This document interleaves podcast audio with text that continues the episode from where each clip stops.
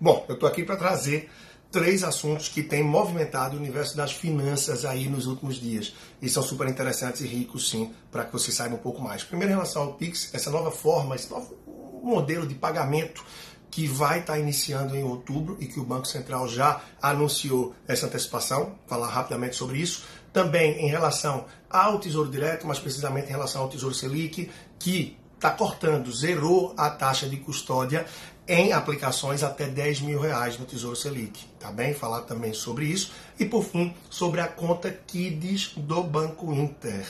Será que é novidade? Não é? O que é está trazendo de novo? O que é que tem até agora?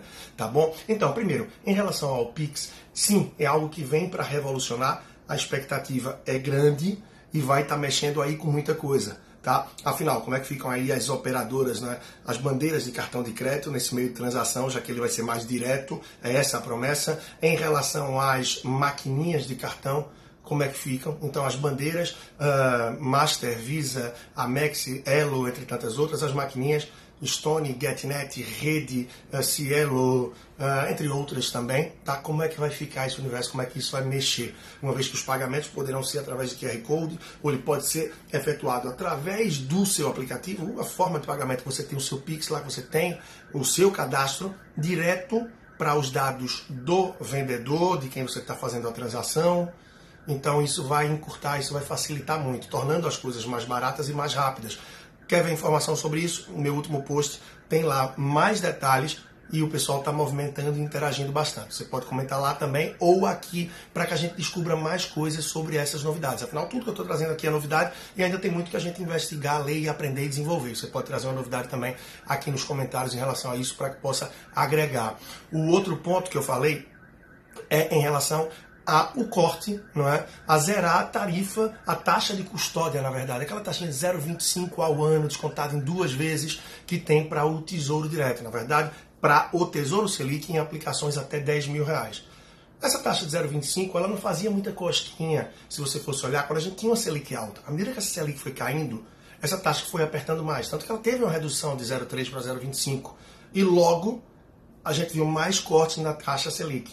E agora com a Selic a 2,25 e com a grande possibilidade, sim, de outro corte nela, essa taxa já vem sendo bastante danosa. Ela realmente ela impacta no investimento.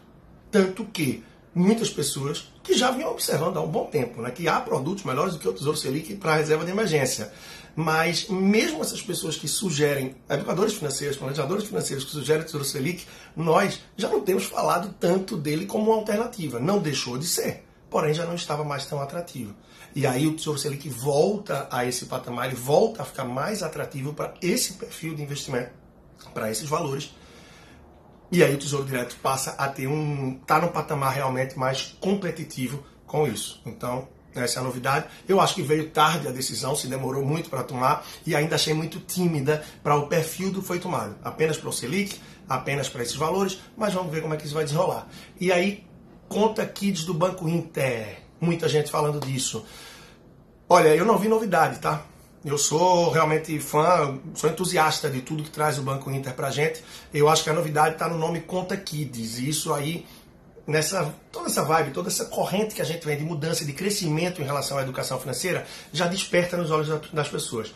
Conta Kids, afinal, as crianças, nossos filhos, enfim, afilhados, sobrinhos, quando nasce a gente quer abrir uma poupancinha. A gente quer abrir a poupança e ali vai juntar o dinheirinho, só que com educação financeira, com mais conhecimento, a gente vê que o dinheiro que a gente está guardando para o nosso filho, para o nosso afilhado, para o sobrinho, não importa. Longo prazo, não combina com poupança em absolutamente nada. E ainda mais nessa fase de uma poupança cada vez com menor rentabilidade.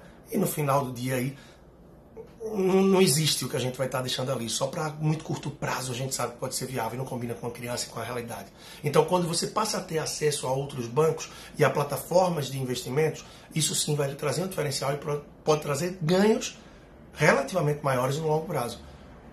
Meu filho tem 5 anos, eu acredito que há mais de um ano já, não sei se dois, ele tem conta no Banco Inter, tá? em nome dele, e exatamente com tudo o que tem ali. Ele tem acesso aos investimentos, ele tem acesso ao cartão de débito, eu, a gente não usa o cartão naturalmente dele, então não sei se tem a modalidade crédito, mas ela não está ativada, e como a conta foi aberta em nome dele, legalmente, também com a documentação dos pais, Se é regra do Banco Central, tem uma norma que diz que conta de menor não pode ter cartão de crédito, então naturalmente essa conta que ele já tem, ela é uma conta Kids, porém não tem o nome Kids. Se o Banco Inter está fazendo um cartão com algum enfeitezinho, alguma coisa, se é menino, menina, etc., fez uma diferença. Muito mais para dar empolgação, para dar esse ritmo do que qualquer coisa. Vale a pena, não vale? Claro que vale. Afinal, é uma forma de motivar os pais, de incentivar as, as crianças, os adolescentes, enfim, para que comecem a entrar realmente nesse mundo, que possam participar e que possam tomar de vez, não é, o cuidado com as suas finanças do dia a dia. Afinal, esse meu filho não vai no banco, quem tem filho pequeno não vai no banco, não é? precisa abrir conta e muito pouco vai se relacionar com dinheiro físico, onde a maioria de nós hoje em dia já não se relaciona. Então é importante sim que a partir de uma certa idade a criança tenha um cartão de débito e que você possa usar isso como um instrumento de educação financeira, explicando, orientando em relação ao propósito, aos preços, a como utilizar e que você possa acompanhar. E não simplesmente dar como instrumento da mesada, que muita gente não sabe nem quanto dá, dá o mesmo que um coleguinha ganha tal, joga o dinheiro para a criança e não orienta nada. Então, dessa forma, a mesada também, por exemplo, não é válido. Tá? E se você quer saber mais de mesada, procura nos destaques, que são as bolinhas aí do lado do meu Instagram, aqui na bio, e você vai ver uma sequência muito boa que eu tenho sobre mesada. Aqui eu trouxe três assuntos, tá bem? Fez sentido, foi interessante, foi legal para você? Passa no meu YouTube, basta você procurar por Leandro Trajano, vai aqui no link da bio, tem muito conteúdo, muito vídeo bom. Já se inscreve no canal que eu preciso fortalecer essa divulgação para estar tá crescendo com ele. E também tem um podcast, esse sim já está com uma expansão aí muito grande, está em todas as plataformas, Spotify, Deezer, SoundCloud, Apple Podcasts, Google Podcasts, em tudo. E com um ótimo número de reproduções. Então tem muito conteúdo sempre para você. E também no link da bio tem muito mais. Quer se organizar melhor? Tem um mês novo chegando aí, quer ver como é que estão as coisas? Pega uma planilha de orçamento. Vê o que é que você pretende gastar. Começa a mapear as coisas para que você possa revolucionar a tua vida financeira. E muito em breve eu vou estar trazendo aí um treinamento de bolso. É uma semana da virada financeira. Está sendo preparado com muito carinho. A gente já entrou em estúdio e eu tenho certeza que você está buscando revolucionar. E se faz sentido para você mudar a realidade do que tem hoje, isso aqui é só o start. Dá para ir bem além, tá bom? Então vamos nessa. E um ótimo fim de semana para você.